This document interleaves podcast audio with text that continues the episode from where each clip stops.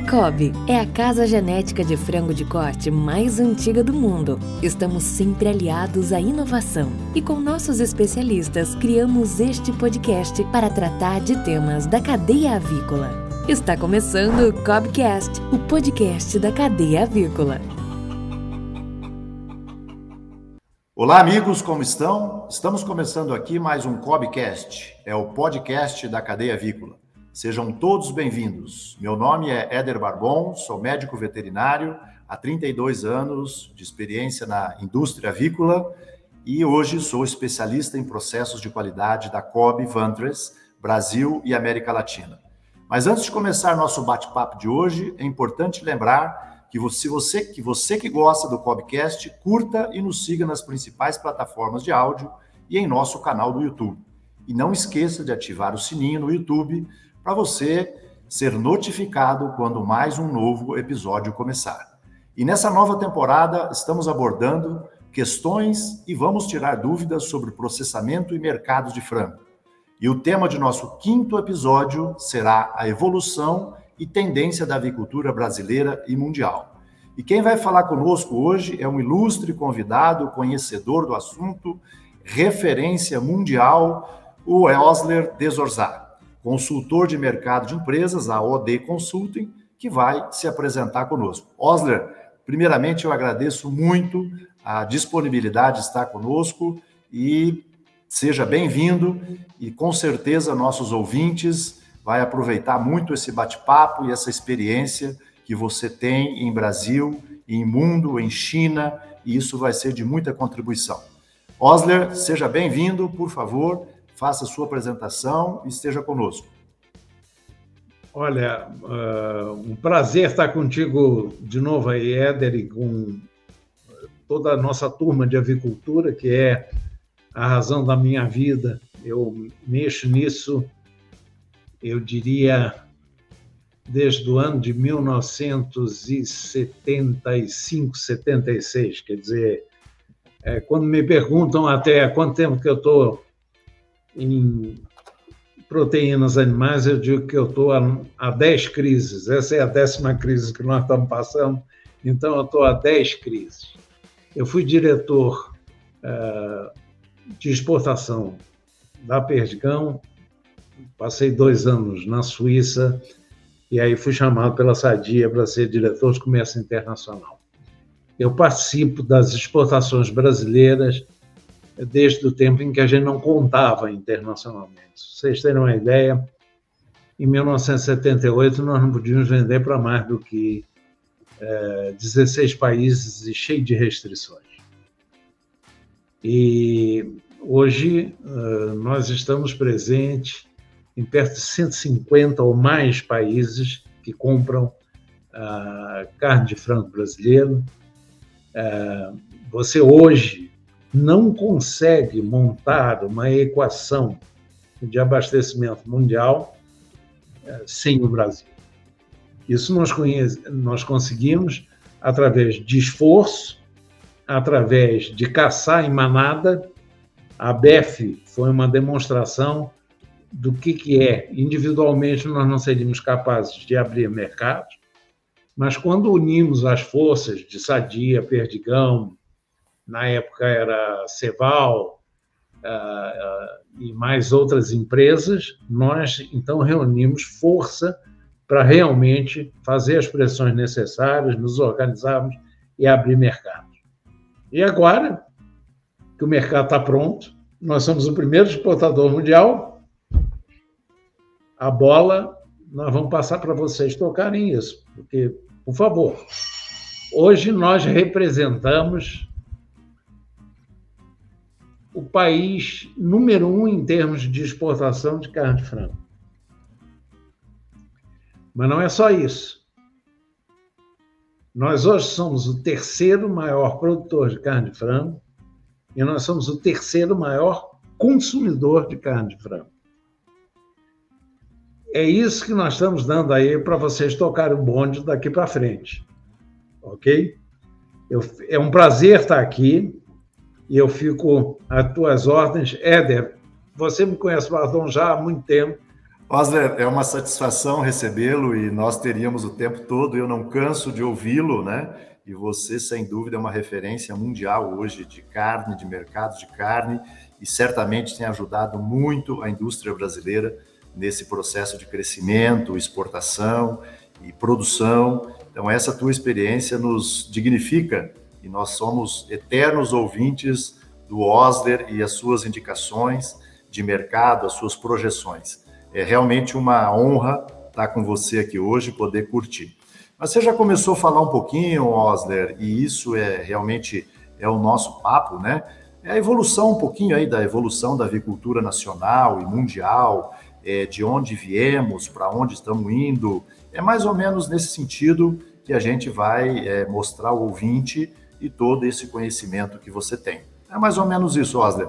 Como é que era a avicultura? E você, com todo esse tempo, eu ainda sou jovem, apesar de estar 32 anos no mercado, eu sou um jovem aprendiz e o mercado é ávido por ouvir essa nossa história e também para onde nós vamos, né, Osler? Está contigo, meu é.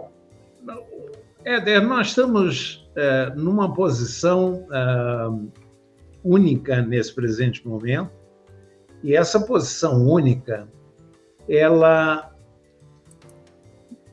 está deixando hoje seus reflexos. O, o que, que eu estou falando aí para a turma me acompanhar e saber o, o que, que eu estou falando? De todas essas crises que eu disse para vocês que eu vivi, há uma crise que foi uma das crises mais importantes. Foi a crise é, determinada pelo, pela peste suína africana que se instaurou na China em 3, é, 3 de agosto de, de 2018. Isso botou o mercado de cabeça para baixo. Mas ela ter botado o mercado de cabeça para baixo é, é, não seria a primeira vez que nós temos um acontecimento que muda a relação do mercado, mas ela foi seguida, em seguida, logo em seguida, nós tivemos um verdadeiro segundo tsunami. O primeiro tsunami foi esse da peste porcina africana. E aí vocês vão dizer, mas olha, nós estamos falando de frango, por que você vai falar de porco? Eu vou falar de porco por uma razão muito simples porque o país que é o maior, o maior produtor e maior consumidor de carne suína é a China. A China teve que abater em 180 milhões de cabeças é, de suínos de um plantel é, que era, se não estou enganado, em torno de 460 milhões de cabeças. Ok? Isto gerou um déficit no abastecimento chinês de 11 milhões de toneladas. Para vocês terem uma ideia, até 2018, as exportações totais mundiais de carne suína, elas eram, não alcançavam 7 milhões e 800 mil toneladas. Ou seja, subitamente cria-se um déficit de 11 milhões de toneladas de uma só espécie, carne suína, e num só país. China. Mesmo que todos os países desviassem a totalidade das suas exportações para a China, elas não conseguiriam equilibrar o abastecimento chinês. Então, o que, que acontece? A China, num primeiro momento, começa a importar carne suína, mas não importa só carne suína ela importa carne suína e passa a importar carne de aves e passa a importar carne bovina, ou seja, aumentar a disponibilidade de carnes no país. Essa era a equação. E isso foi o que marcou o ano, eu diria todo o ano 2018, final de 2018, e tivemos a continuidade em 2019. Vocês terem uma ideia, o preço de um suíno vivo na China em 2019 chegou a alcançar 4,64 dólares por quilo. Ok? quase 64 dólares por quilo fez com que a carne bovina, que era só consumida é, em ocasiões festivas e principalmente em restaurantes na China, passasse a ser consumida também em casa por aqueles segmentos da sociedade chinesa que têm mais renda ou que são mais afluentes. Eu sei que é, muito se diz é, país comunista, país socialista, seja o que for, mas em todos os países sempre você tem esses, essa equalidade, é, é um, um sonho, uma, uma ficção. Na realidade, na China você tem gente que pode muito, você tem gente que pode e tem gente que pode pouco. E isso se traduz, inclusive, nos conflitos chineses. Aqueles que podiam muito, o que, que eles fizeram? Passaram a incorporar carne bovina no menu doméstico. Aqueles que podiam, mais ou menos, eles começaram a tentar diversificar, diminuíram a frequência do consumo da carne suína, aumentaram de carne de aves, não gostavam muito de frango, era a carne menos consumida na China, e eles subitamente descobriram o frango. Aí começaram a comer mais frango. Idem naquela classe menos afluente chinesa. Essa, então, é, como o preço de todas as demais carnes tinha ficado mais para cima, a carne que era acessível era a carne de frango. Ok? Essa foi uma situação. Então, vocês vão dizer, puxa, mas isso nos favoreceu em 2019, porque as nossas exportações para a China foram tão grandes que nós conseguimos superar todas as restrições protecionistas impostas uh, pela Comunidade Econômica Europeia e pela Arábia Saudita. Todo aquele mercado que nós perdemos com o fechamento desses mercados, ou restrições desses mercados protecionistas, é, foi compensado pela China. Ótimo, estaria tudo maravilhoso se nós não tivéssemos a Covid-19. Aparece a Covid-19, que surge então o meu segundo tsunami. E esse tsunami, as autoridades, sem saber o que fazer, aliás, até o dia de hoje, não sabem o que fazer, determinaram lockdowns. Receita que a China está aplicando nesse momento. Correto? Quando determinam um lockdown, fica todo mundo em casa. Se você é funcionário público, está joia. Se você está numa empresa bem estruturada, tá jóia, você recebe seu salário, fica em casa. Agora, se você é pobre, se você é daqueles, no caso brasileiro, 38 milhões de brasileiros que vivem na economia que nós chamamos de economia submersa, submarina ou economia informal, é aquele sujeito que vem te oferecer coisa cada vez que você para num farol de trânsito, é que todas aquelas barraquinhas de alimentos que a gente encontra, é aquele, é, aquelas vendinhas de rua que te apresentam opções sensacionais. Isso tudo faz parte da economia informal e no Brasil constitui 38 milhões. Só vocês terem uma ideia. Em outros países, ainda esse impacto foi muito maior. Okay? Isso re, gera uma recessão econômica, que é o terceiro tsunami. Na recessão econômica, coincide com o momento em que a China fazia esforços brutais a partir de agosto de 2019 para reconstituir o seu rebanho suíno. Fizeram investimentos inimagináveis. E, ao mesmo tempo, faziam investimentos em granjas, em melhorias e coisa pelo gênero, em que faziam até o que eu chamaria de reforma agrária ao contrário. Eu sei que todos os, os socialistas defendem reforma agrária, né? A China viu que é o seguinte: a pequena propriedade não oferece a mesma garantia de biossegurança e tentou então unir essa gente, as pequenas propriedades, em tipos de cooperativas ou em tipos mais ou menos como nós temos no Brasil, que seria o sistema de integração vertical.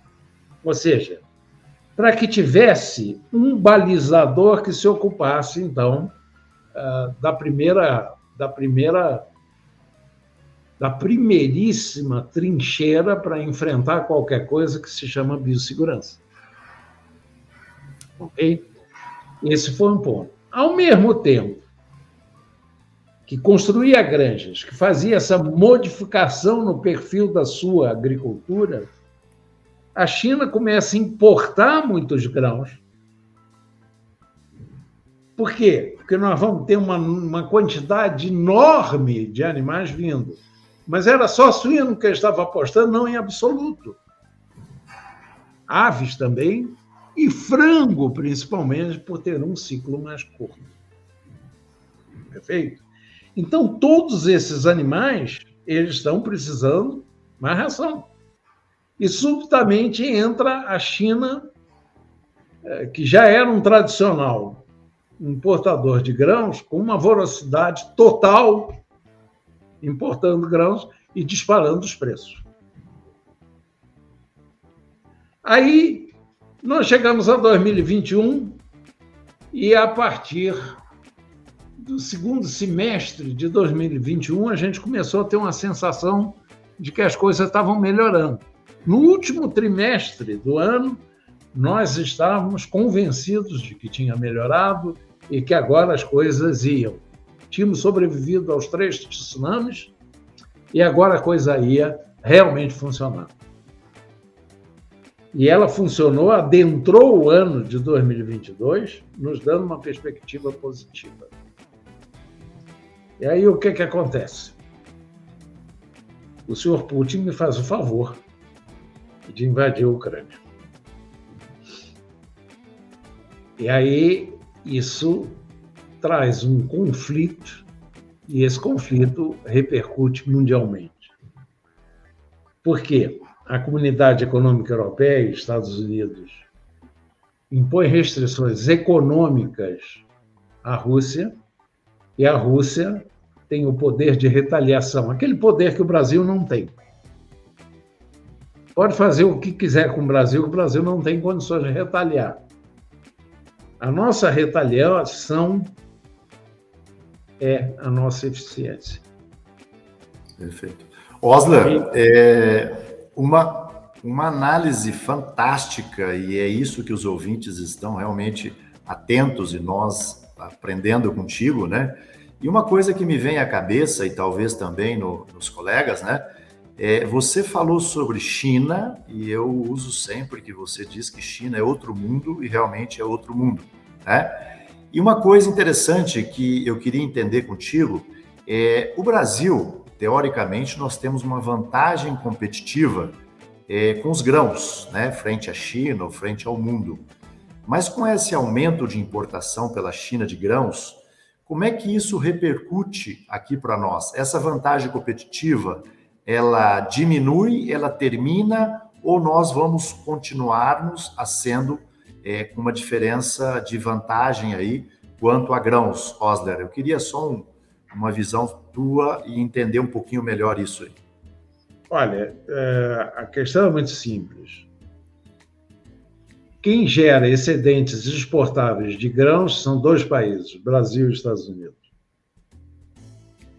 Aí você vai dizer, e soja? Soja, por favor, traz a Argentina. E milho também é Argentina.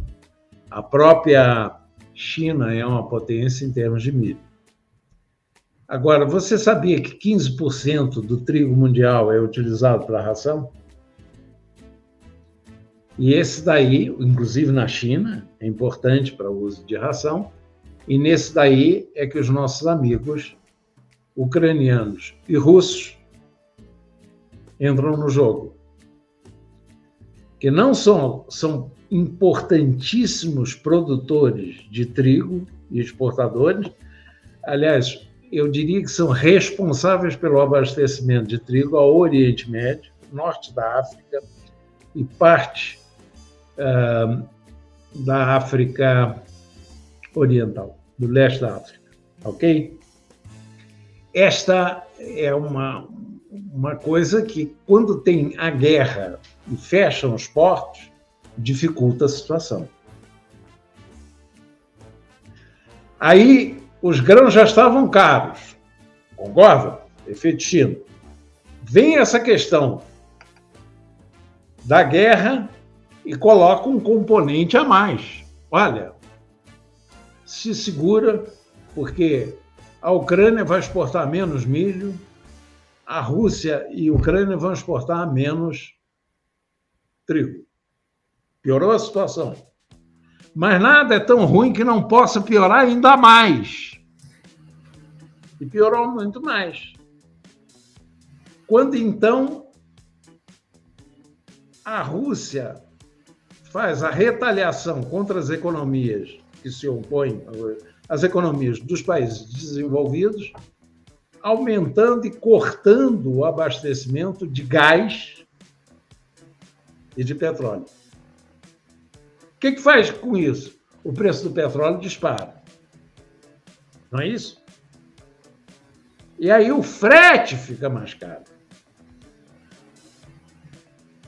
Você mandava um container para a China desde o Brasil e pagava 1.700 dólares. Você quiser mandar um container no dia de hoje para a China, leva 6.700 dólares. Ok? Só para vocês terem uma ideia do impacto, são todas as coisas, umas se unem às outras. E essa encrenca toda cai na nossa cabeça 2021. 2022 com o componente agravante da guerra e o componente do custo de energia e o custo de logística. Se vocês começarem a fazer conta dentro da propriedade de vocês, vocês vão ver o seguinte: grão está caro, os fretes estão um horror, logística está caro para burro, em todos os lugares. É mundial essa situação mas é mundial. Significa que ela vai ficar péssima? Não. Significa que nós já tivemos uma abrandada na medida em que começaram já a sair navios de portos ucranianos. Isso já foi um bom progresso. Porque se volta a navegação normal, caem os seguros e caem os fretes. Percebeu? É tudo sempre uma bola. É como você jogar uma pedra dentro de um lago, ela vai formar assim, vão formando laguinhos, né? Quer dizer, é, é, é, sempre vai atingindo mais longe do que onde você jogou a pedra. Ok? Essa é toda a situação. Então, deixa eu dar todas as mais notícias para depois começar a, a, a, botar um pouquinho de má notícia antes que o pessoal desligue e diga: eu vou vender a operação. Gente, 2022 está difícil. 2023 ainda vai ser difícil. Tem dois países que estão saindo melhor que todos os demais: Brasil e Estados Unidos. Por quê? Porque são autossuficientes em grãos. Sim. Número dois, tem, no caso do Brasil, uma matriz energética menos dependente de petróleo. E a matriz energética norte-americana hoje não depende de petróleo importado, porque eles têm o xisto. Ok? Por isso é que esses dois países estão saindo melhorzinho que os outros. Vocês têm acompanhado aí, aqueles que acompanham notícias econômicas, vocês já viram que está superávit cresce, você vê o PIB é, a cada dia eu não estou dizendo que seja o governo ou propaganda do governo, não. Eu estou dizendo organismos internacionais, Banco Mundial.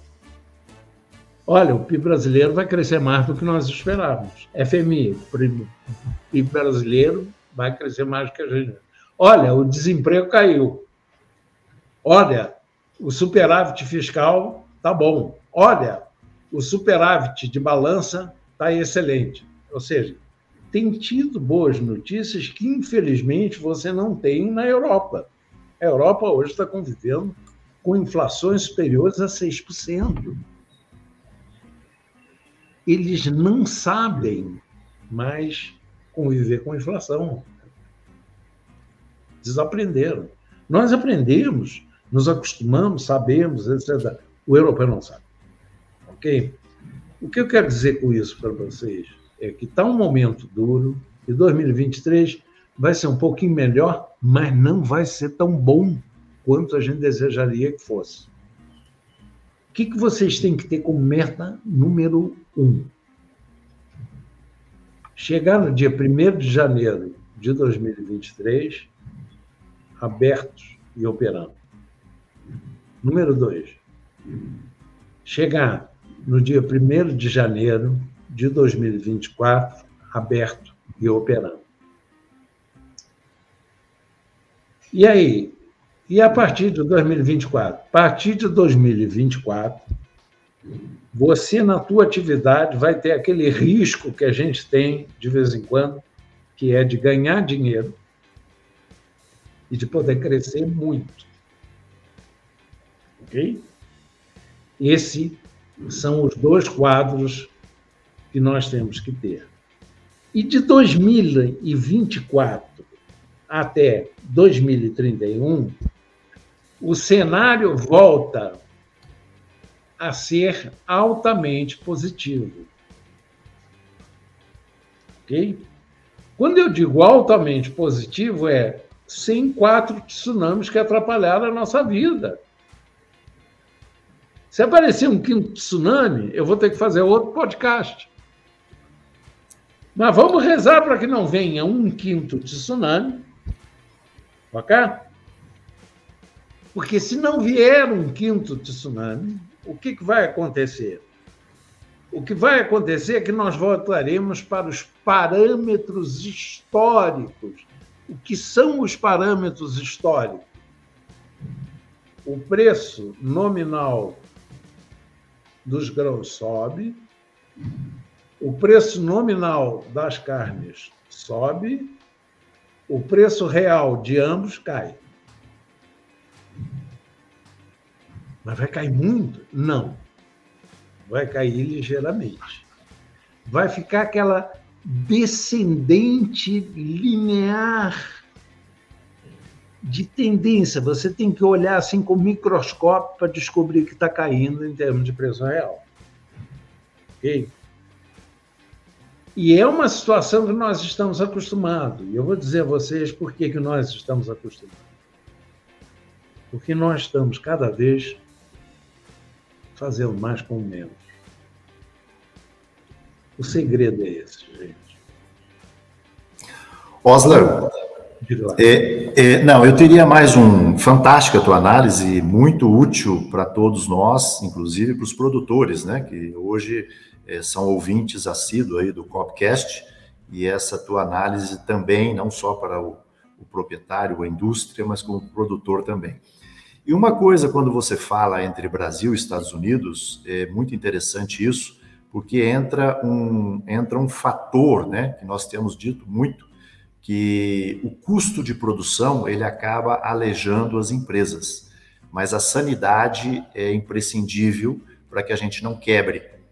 Então, dentro dessa análise de nós hoje, Brasil, é, ser livre de influenza e de maiores problemas sanitários, isso eu creio que vai nos ajudar muito se nós compararmos esses dois países que você citou como despontar aí, que é Brasil e Estados Unidos.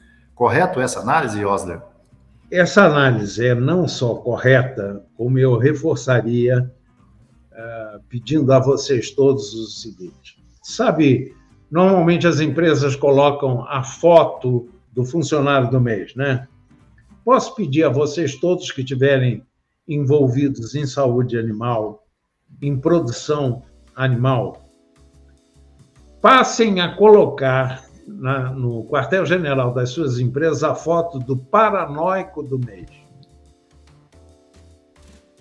Sabe aquele cara que, quando o dono da empresa quiser visitar a granja, ele diz: Só me desculpa, eu não posso autorizar a sua visita à granja, porque granja não é local de visita, é local de trabalho e de produção. Ou seja, os nossos cuidados em termos de biossegurança, eles têm que ser excessivos, eles têm que ser paranoicos. Se alguém te acusar dizendo você está tendo cuidado paranoicos, é porque você entendeu o perigo da situação. Vejam o seguinte, meus amigos. Vocês sabem por que, que a Europa proibiu a importação de frango do Brasil? Ou restrição? Salmonelose. Sabe quantos casos de salmonelose tem reportado a OIE? Um.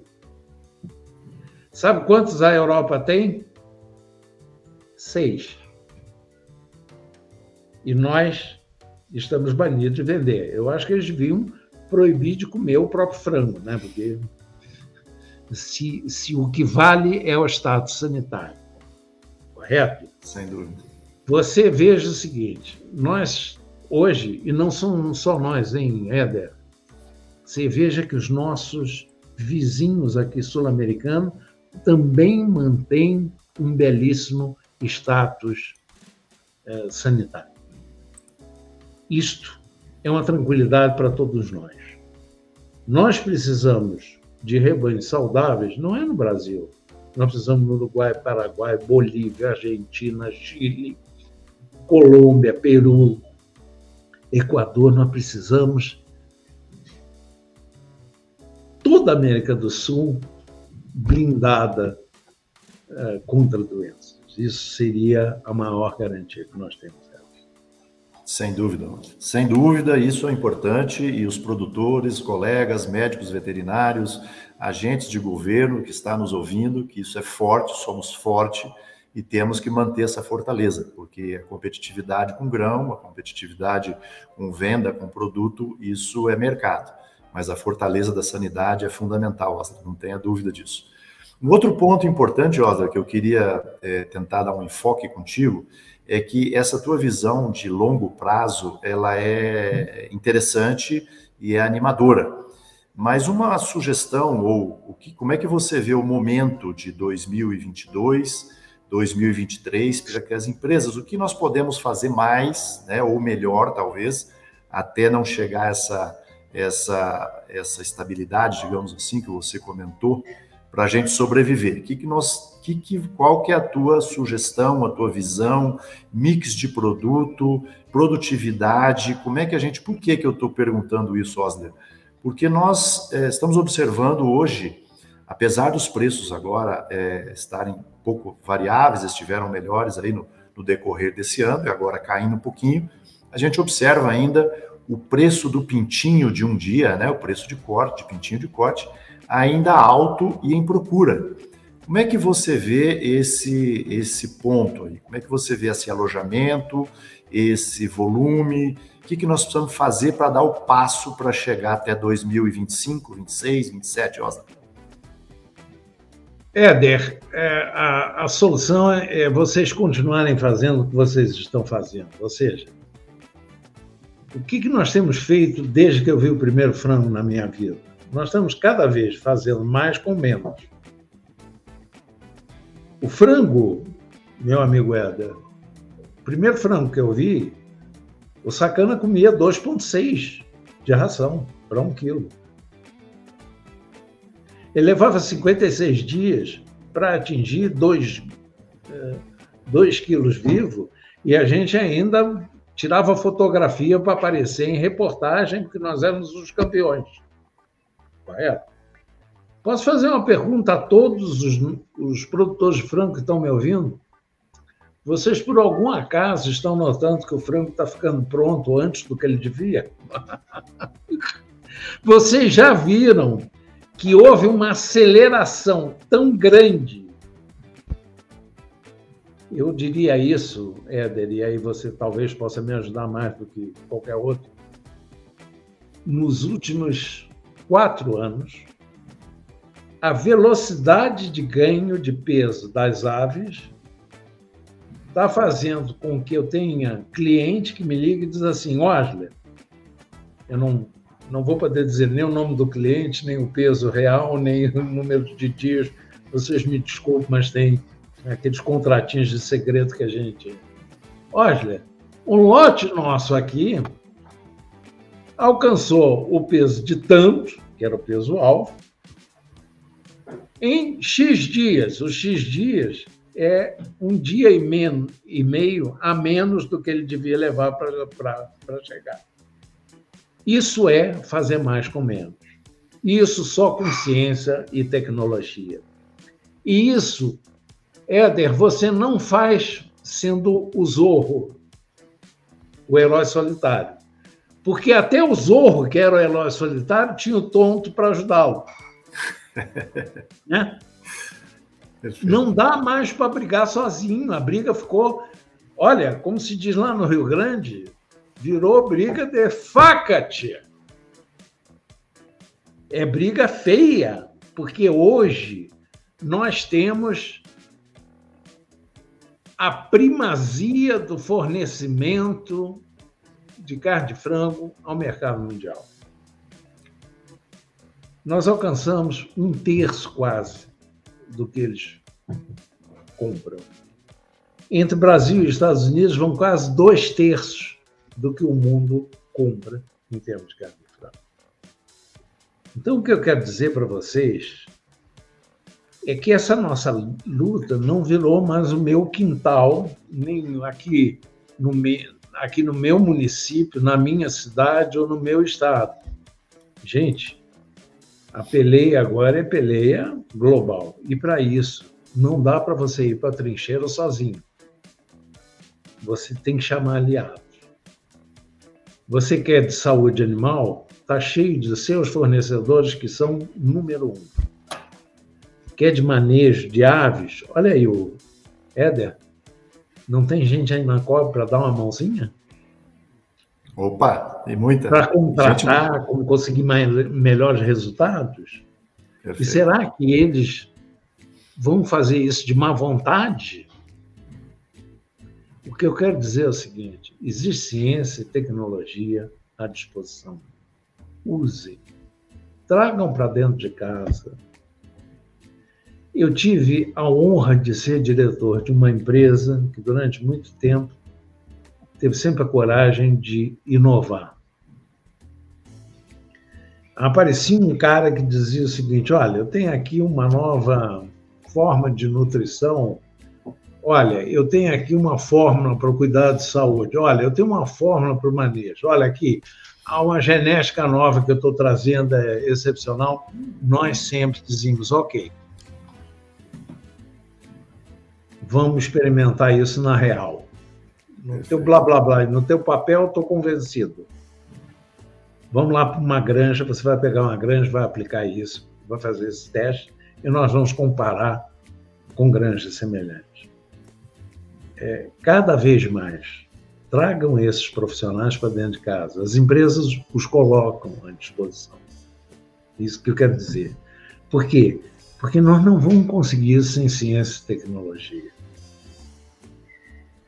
Vocês estão em frango, eu vou citar um grande produtor de frango que eu conheci na minha vida e que dizia o seguinte: a gente apanha, apanha, apanha, apanha, apanha, aí tem um ano em que a gente dá uma bamburrada. Que é uma expressão de garimpeiro quando ele encontra um veio de um veio de pedras preciosas. É bamburrada. Acreditem a vocês, que vocês estão sobrevivendo melhor do que os vossos competidores. Ah, então o grão é mais barato para a gente? Não. O grão é sempre Chicago, você vê a proximidade, frete e coisa pelo gênero. É isso aí. Não se esqueça que o mundo hoje é um mundo asiático. A Ásia, nos próximos 10 anos, vai responder por 67% do aumento do consumo de carnes no mundo. Ok? E não se esqueça que está a dois continentes de distância. Éder, por que, que eu estou com o número mágico de 2024? Por que, que é? Por que, que eu estou falando 2024? Oba! Meu caro amigo, hoje faltam navios e contêineres. Não tem um único estaleiro que aceite encomenda para entrega antes do segundo semestre de 2025. Mas eles começam as entregas das encomendas que foram feitas em 2024. Entendeu? 2024. Idem para os fabricantes de contêineres. E tem um outro detalhe, né? vejam o seguinte: na medida em que nós tínhamos como visão exportar para o Oriente Médio e exportar para a Europa, nós estamos falando de 14, 19 dias de navegação. E quando nós mandamos para a China, não são 42? Não leva mais tempo para o navio ir e voltar? E me diga uma coisa. E aí chega lá no porto, adivinha a surpresa que eu tenho para vocês? Qual é a surpresa boa que eu tenho para vocês? Lockdown. Por causa de Covid. Você acha que isso não se reflete nos preços? Reflete-se, é isso tudo que se reflete. E é isso tudo que começa a minimizar a partir de 2024. A produção de grãos já está aumentando. Não é que ela vai aumentar, ela vai quebrar recordes este ano, vai quebrar recordes na próxima safra e nas safras subsequentes. Ok? Essa é a situação. Por isso que eu digo para vocês, nós vamos ter que resistir e nós estamos resistindo de forma de uma situação menos dura do que a dos nossos competidores. Ok? Isso que eu quero dizer para vocês. Agora, não tentem brigar sozinho. Não tentem ignorar a ciência e tecnologia. É ela que trouxe o meu franguinho dos 2,65 Pra... Economizamos um quilo de ração desde então, cara. 1,6, mas eu tenho cliente que faz conversão de 1,4. E eu participei de um encontro, não posso dizer qual é a empresa, é uma empresa de genética que eu respeito muito e que nós sempre usamos na Sadia e na Perdigão. Perfeito. Não, e alguém, que em 2030 essa conversão vai estar chegando no 1,20. E eu acredito.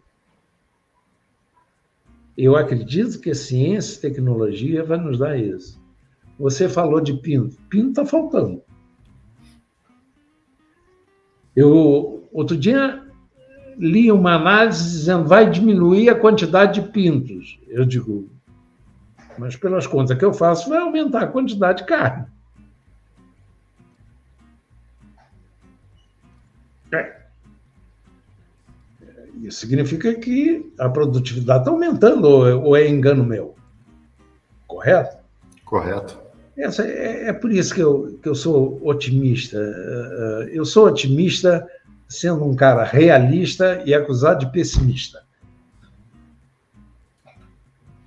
nós vamos prevalecer. Só isso.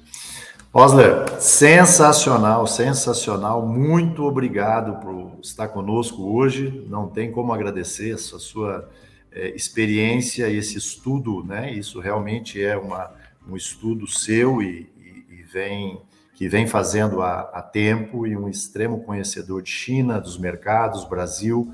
Então, isso é um prazer enorme falar contigo. Ficaríamos aqui mais de duas horas falando. Eu tenho certeza que os ouvintes é, também ligados aí no podcast, com certeza estão super satisfeitos de te ouvir e é um prazer enorme estar contigo. Quem sabe marcamos um próximo para você terminar essa, essa, dar continuidade, né, a esse bate-papo. E Osler, eu deixo aí aberto para você fazer as suas considerações. Infelizmente, já passamos aí dos 40 minutos quase, e deixo aberto para você, e mais uma vez, muito obrigado pela disponibilidade, é sempre um prazer poder falar contigo e ouvir a tua experiência. Eu vou dizer uma coisa, Éder, e, e eu fico muito honrado com isso. Eu acho que o que eu acumulei na minha vida é conhecimento, e o conhecimento é uma coisa é, que você tem que transmitir. É, o Ari Degeus, que era o vice-presidente de inovação da Shell, costumava dizer que a capacidade é, de competitividade das empresas está na sua capacidade de aprender mais rapidamente que os seus concorrentes. O que nós devemos fazer é estimular esse tipo de atividade. Eu parabenizo vocês aí da COB por mais essa. É, e vou dizer uma coisa: eu tenho sempre muita coisa para contar, muita ânsia de contar, muito dado. Eu sou um, eu, eu, eu, tinha uma amiga inglesa que dizia: Osler, você diante de dados tem a mesma reação que eu tenho quando entro numa loja de bolsas de mulher. Ela dizia isso para mim, e é verdade. Eu estou agora mesmo fazendo, Éder, um, uma atualização dos dados do planeta China e eu estou cada vez mais fascinado, mais fascinado. É uma coisa absolutamente maravilhosa as perspectivas que nós temos aí. Esperamos e vamos esperar realmente não tenhamos um quinto tsunami. Se não vier o tsunami, o futuro vai ser um futuro promissor, meu caro. Aprendam a aprender, meus caros. Só isso que eu posso dizer. Tchau. Tchau, Osler. Muito obrigado, amigos. E assim terminamos o nosso quinto episódio Evolução e Tendência da Avicultura Brasileira e Mundial.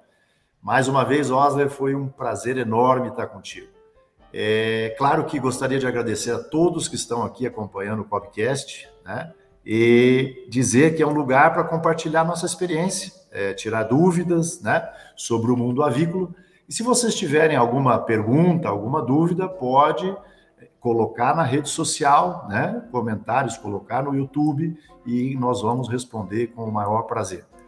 E para os próximos episódios desta temporada, teremos aqui vários técnicos, ainda continuando a falar de processamento e mercado de frango, e é um prazer enorme poder levar vocês. Não esqueça de ouvir também as temporadas de matriz, incubatório e frango de corte.